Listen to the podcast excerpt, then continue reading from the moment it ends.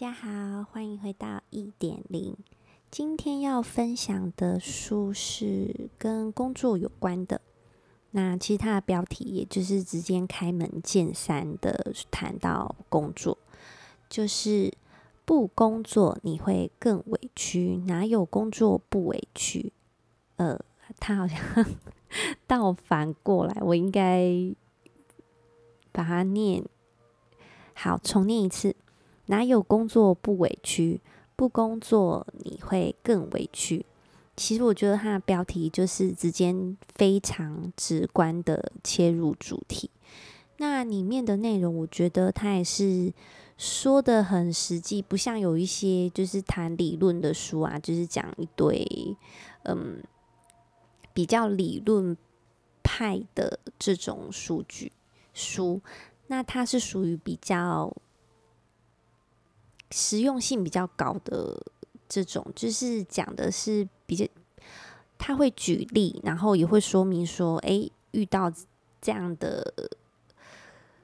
事情，你可能可以有什么什么样的做法，或者说，诶，有一些例子你可以作为参考。所以我觉得算是实用性蛮高的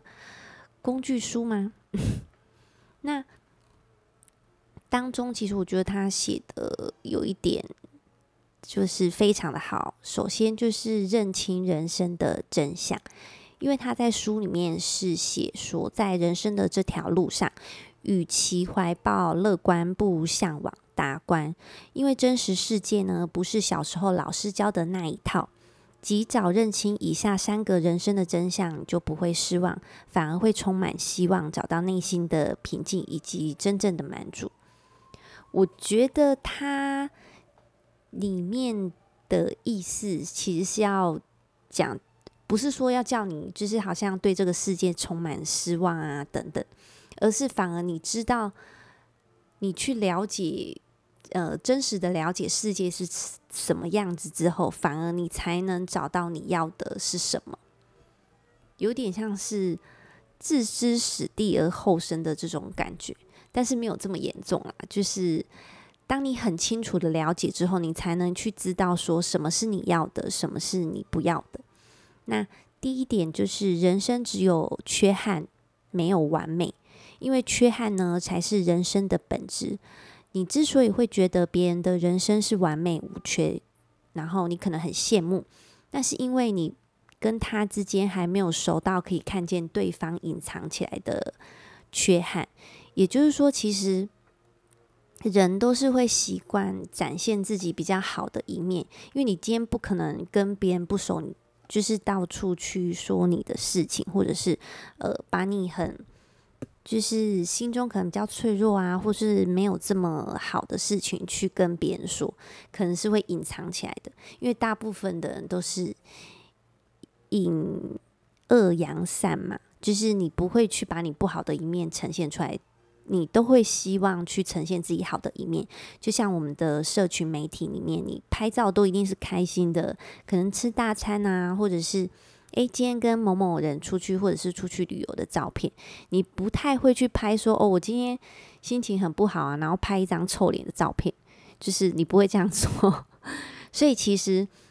你所谓的你去羡慕别人，是因为其实你没有看到他背后很累的那一面，或者是他可能为了这份工作，或是为了这个很高的薪水，他付出了怎么样的代价？其实你只看到的是表面，就是诶，他可能领很高的薪水，但你没看到的是他为了这份薪水所付出的心力。那第二点就是，人生只有不同，没有相同。不同才是人生的真相，因为人生其实不是一个模子，没有两个人的人生是会完全相同的，因为条件不同，机遇不同，抉择也不同，还有环境也不同嘛，所以你的结果一定是不同的，所以是没有办法比较的，就有点像是你做实验，那你比如说你加 A 加 B 加 C，跟你加 A 加 B 还有加 D，它是不一样的。就你里面的材料是不一样的，所以你不可能组合在一起实验出来的成果会是一样的。所以人生是不同的，不管是你和谁去比较？其实这个东西本身它就它的本质就没有办法比较，因为每个人都是独一无二的嘛。那第三点就是，人生只有体验，没有好坏，体验才是人生的目的。在这长长的好几年当中，你去探索不可知的未来，那你可能当中会碰到困难，那你也许会解决困难，一切也都是学习，也都是成就。就是可能你在做选择的时候，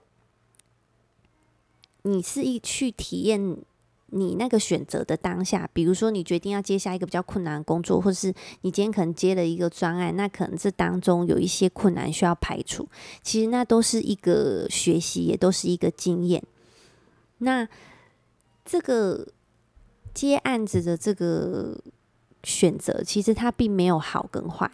因为每个人的体验都不同，所以其实不要去执着在说，哦，我又没有在这上面得到很好的。可能回馈啊，等等的，因为有一些回馈，它不是立即马上就会得到，有可能是在某年某月某日，你会得到说，诶，我之前可能做过这件事情，那现在做可能更上手，或者是，诶，突然有一个升迁的机会，那你之前做过类似的事情，所以就选中了你。所以不要太去看重说当下有没有立刻得到回馈，而是去好好的体验你在这个过程当中可以学习到，那你可以得到的经验。那其实我觉得它里面也有提到关于就是你在。青春年华的时候，或者是意气风发的年纪，应该是要做一点不一样的事，让自己在未来有更多的记忆，或者是让现在的自己可以走出不一样的路，也许会更有意义，或者是更有价值，或者是活得充实啊，有滋味。可以去试试看，让你的梦想起飞。你可能在很长的，因为其实现在大部分的人会有很长的工作时间。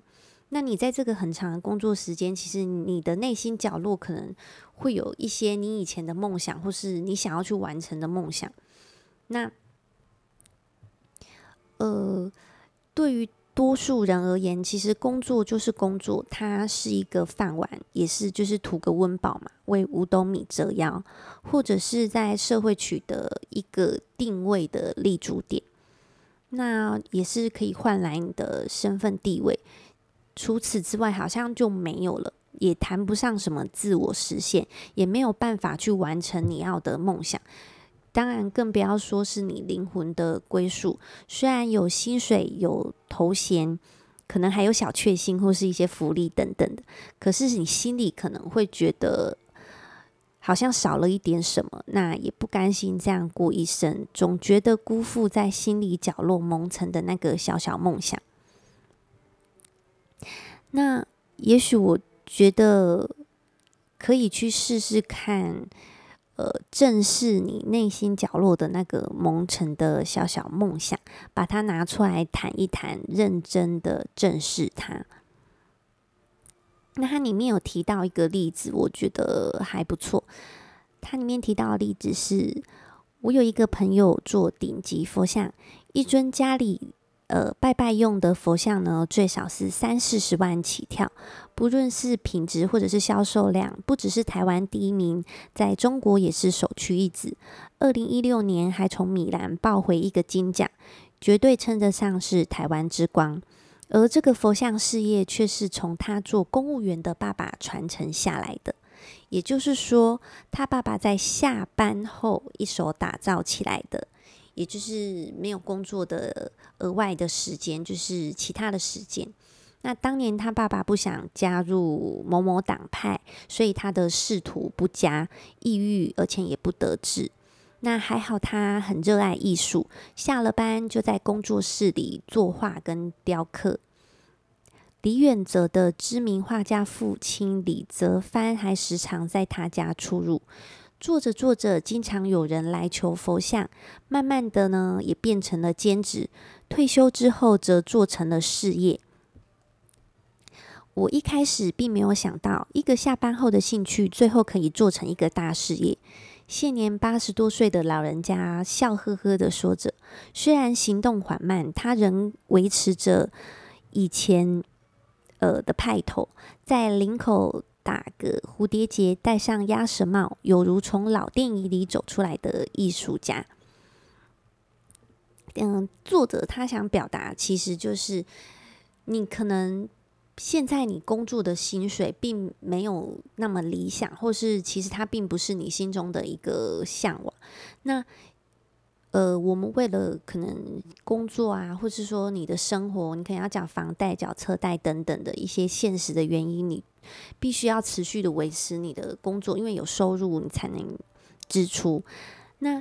在你其他的，比如说你可能放假，或者说下班后的空档，其实你可以去想想看，你有没有什么其他想做的事，或是你内心的一些梦想，那你就朝这个方向去慢慢的做。其实也不要给自己太大的压力，就是呃去做一个尝试也好，去想想看，诶，自己还有什么兴趣啊，或者最好是跟自己的兴趣结合，这样你才不会觉得累。因为如果你上班是为了可能物质上你需要的一些支出去做，其实是没有跟你的心灵结合的，也就是它没有心灵层面，你的灵魂是不在这当中的。那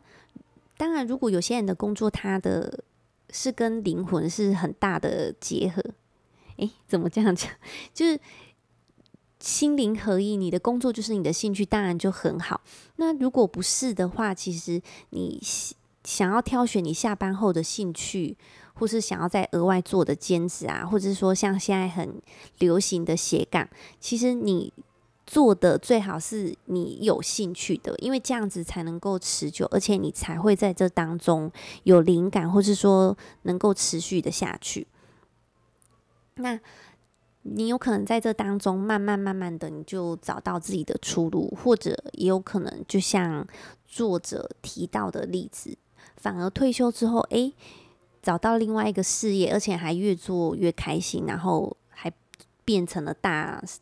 大事业等等的。当然不一定说会变成这样，但是你如果退休后有另外一件事做，其实也是蛮好的。那他也有提到其他的例子，他说他周遭的年轻人也都是不遑多让，下班后的生活比上班还要丰富精彩，而且名堂非常多，创意也很新，也都让他感到惊喜万分。比如说，他提到一个例子，Kevin 上班时是一名业务，下班后则是冲绳旅游达人，专门做冲绳自由行的旅游企划。而且呢，他在 FB 上经营粉丝团，规划一次的收费是五千元，从吃到住还有租车啊，全部包办，不需要陪游，一切都采取网络遥控。在呃，而且呢，他还告诉这个作者说，在就是七月份的时候的时间点，就有五个自由行在冲绳当地啪啪走，算一算，他当月进账可能会有三万块。也就是他的业外收入可能也跟他的正职差不多，或是其实也是算还不错。那当然因为本身是他自己的兴趣，所以即使没有很丰厚的回报，他也会愿意做下去。那当然如果有，或是你继续耕耘下去，其实也都会有不错的成绩。那最重要的重点是。你因为有兴趣，所以你会持续的做下去，而且你也不会感到疲惫。那也可以，呃，如果说之后你的工作可能有一些危机啊，或者是说一些呃可能一些问题产生，那你就也不需要担心，因为其实你有一个备案，或是说你经营的这个规划的这个粉丝团，其实也可以当做你的。呃，政治，当你慢慢慢慢步入到一定的程度，其实它就也可以当做你的政治。所以，其实它是一个需要时间去磨练跟成长，并不是一触可及。就是，诶，我今天做，然后明天就马上会有成果。其实，它是在你一边工作的当下，利用你空闲的时间，慢慢的去累积、去经营。那他想要传达的就是这个意思。当然，这本书当中还有很多其他的一些点，我觉得也都蛮好的。所以如果有兴趣的听众朋友，也可以自己看一下书里面的内容，因为我觉得它里面讲的都还蛮不错的。那今天的分享就到这里，See you later，bye。